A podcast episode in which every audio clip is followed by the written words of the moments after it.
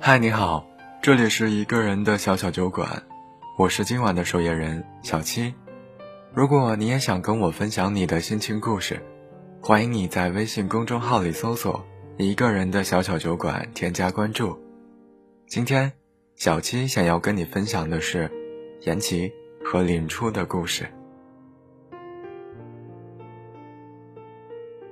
收到言琪信息的时候，正站在火车站的出站口，低着头玩手机。异地恋谈的实在是辛苦，他们一个人在上海，一个人在广州，隔得那么远，却依旧保持一个月见一次面。虽然大多数情况下，都是延期跑到广州来找他。天气实在是热，光是站着。背上都不断出着汗。叮咚一声，微信弹出了言琪发来的两个字：“抬头。”他抬起了头，远远的看到了那个穿着黑色 T 恤的大男孩，拖着行李箱朝他奔来，笑得极其灿烂的喊道：“林初啊！”还没等他反应过来，就被人紧紧抱住了，耳畔听到他说：“我好想你啊。”心跳声一下比一下快，在林初的耳边无限放大。那么热的天，被言琪抱了个满怀，林初也没推开他。火车站人来人往，有人频频侧目看着这对儿久别重逢的小情侣，脸上都是一副了然的笑容。林初这才推了推言琪：“热死了，放开。”言琪却是不依不挠，就是不放手。再抱一下，就一下，都一个月没见了。听起来还特别委屈。大热天的，而且还在大庭广众之下，腻腻歪歪的像什么样子？后来是林初拉下脸来，言琪这才放开他，但依旧是非要牵着手才肯往前走。怎么会和这个粘人的小屁孩在一起的呢？林初突然想起一年前快要毕业的时候，他去上海实习，认识了一个部门里的言琪。据言琪说，他对林初一见钟情，所以没多久，他就开始疯狂的追求林初。持续了整整一个月，林初被他的真诚打动，最后两个人在一起了。可林初因为家里有些事。返回了广州工作，才在一起两个月，两个人就谈起了异地恋了。本来以为这段感情会因为距离渐渐走远，没想到的是，言琪每个月都想尽办法见到林初，从未缺席。每次见面都要腻在一起，两个人坐在沙发上什么都不做，言琪牵着林初的手看来看去，玩来玩去。都能笑得像个小孩子，他时不时还盯着林初看，然后凑上来，吧唧亲一口脸颊，得意洋洋地笑着夸林初：“我的女朋友真好看。”时不时上演一次，直到林初不冷不淡地看着他，他才收敛一些，可却忍不住嘟囔：“没办法嘛，一和你在一起就太开心了，太开心了。”我也控制不住我自己啊，控制不住的想要靠近林初，牵手、拥抱、亲吻，一举一动都昭示着他的开心。回到住的地方，还没放下行李，牵着的手变成十指紧握。杨琪站在他面前，眼里的光闪了闪的，笑得肆意。告诉你一个好消息。我准备要来广州工作啦。林初吃了一惊，皱着眉问：“那你在上海的工作呢？”严琪回：“辞了，别担心，领导给我介绍了另一份工作，我后天就去面试。”可林初还是紧紧的皱着眉头，虽然不大赞同他的做法，虽然他也很希望两个人能一直在一起。可言琪这样的举动，实在有些意气用事。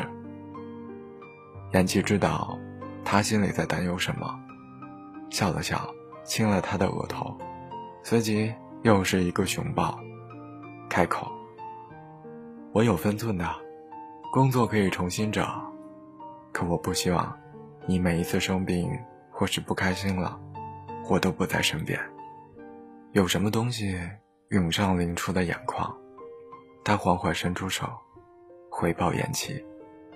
他的拥抱和亲吻，总能让自己安心。言琪过了面试之后，两个人正式结束了异地恋，住在一起了。其实之前过年的时候就见过双方的父母了，两边都非常满意。坐在一起吃饭的时候，就在问他们准备什么时候结婚。可林初觉得还早，恋爱可以谈，可结婚还是需要慎重的。毕竟刚在一起没多久就异地，没有一起生活过，彼此是否适合对方也是个未知数。自从一起住之后，言琪就越发喜欢黏着林初了。一下班回到家的第一件事儿，就是站在家门口叫他的名字，等他出现，又一把抱着他。笑嘻嘻地说句：“我回来了。”吃完饭之后，又是林初长林初短的，在他跟前晃悠。这林初不注意，又偷偷亲他。林初在家里办公的时候，他就目不转睛地盯着他看，看着看着，就笑起来。每次视线相撞的时候，林初总能从他眼中看到满满的喜欢两个字。林初的睡眠浅，半夜的时候时不时会醒来，想要喝水。每次他一动，眼琪就会立刻睁开眼睛，问他：“怎么了？不舒服吗？”语气里的紧张没有任何掩饰，就这样传达到了他耳边。他摇摇头，说是想喝水了。眼琪又立马下床给他倒水，每一次都如此。言七很喜欢从他后面抱着他睡，也有不老实的时候，但他最后都忍住了，说是尊重他，要等他允许。好几次他都可以在两人中间放一条绒毯隔着，可每次醒来，他都是在言琪的怀抱里，他的下巴就搁在他的头上。睁开眼第一件事，又是亲吻他的额头。然后，因为自己没有遵守诺言，不好意思的笑着道一句早安。我发誓我不是故意的，你在我身边，身体他就自己靠过去了。然后，两个人又闹作一团，日日如此。林初觉得自己每天都像是浸泡在蜜罐里，甜得发腻，前所未有的幸福环绕着。一起生活了大半年，林初真的被言琪照顾得非常好，他一直被他细心妥帖地呵护着。他想过，言琪可能会提到结婚的事情，只是没想到那么快。当他下班回到家，打开门的时候，看到散落一地的气球和玫瑰花，以及手忙脚乱打气球的言琪，当场就愣住了。言琪立刻把手中的气球背到身后，想要藏起来。你怎么提前回来了？左看右看，发现这满屋子都是气球，藏是藏不住了，索性站了起来，深呼吸一口气，来到林初身边，干脆利落的单膝下跪，把口袋里的戒指向林初递去。林初，我这个人粗神经，很多地方做的不好，常常惹你生气。也不是什么富二代，头越来越低，可又想到了什么，猛地抬起头，直视林初。可是，可是，我想给你一个家，想照顾你，不想让你受委屈。嘴巴笨，不会说很多好听的话，左思右想都不知道该怎么说服林初。田琪忍不住皱起了眉头，有些着急的想要挽救。我，哎呀，我要怎么说才好？他这才回过神来，看向逐渐开始手足无措的那个人，脑海里闪现过他们在一起之后的点点滴滴，心里有个声音不断在耳边告诉自己，眼前这个人，他是真的爱着自己。尽管他很少把我爱你三个字挂在嘴边，很多事情可以伪装，可眼底的爱意伪装不了，下意识的一举一动也伪装不了。他用自己的浑身上下和所有举动告诉他，他爱他，想要照顾他，不是三年两载。而是一辈子。窗外的阳光正好，缠绵声清晰入耳。一阵微风拂过，他笑了起来，轻轻点了点头，说了句“好”。随后就看到颜琪欢呼着跳起来，紧接着又被他紧紧的抱住，呼吸都有些困难。他忍不住想要靠近你。牵你，抱你，与你腻在一起，都明明白白的写着“喜欢”二字。想要验证一个人是否爱你，其实很容易，他的身体会很诚实的告诉你，他的心里有没有你。而我余生有你，何其有幸。收到需要赶快回复的信息，那就考虑看看是不是要回应你。如果说以后都不用对你讲客气，我就等着对你说一句欢迎光临。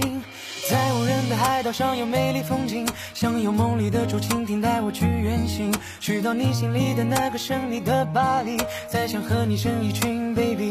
我开始美丽的际遇，你来自东或西都没有太大的关。都听你，因为始终和你前进，回忆并肩旅行，我愿意陪着你去东和西。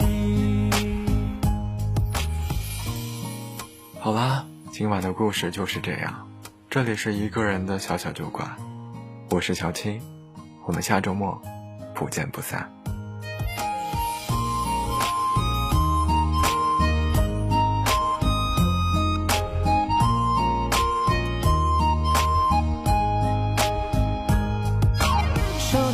赶快回复的信息，那就考虑看看是不是要回应你。如果说以后都不用对你讲客气，我就等着对你说一句欢迎光临。在无人的海岛上有美丽风景，想有梦里的竹蜻蜓带我去远行，去到你心里的那个神秘的巴黎，再想和你生一群 baby。我开始美丽的际遇，你来自东或西都没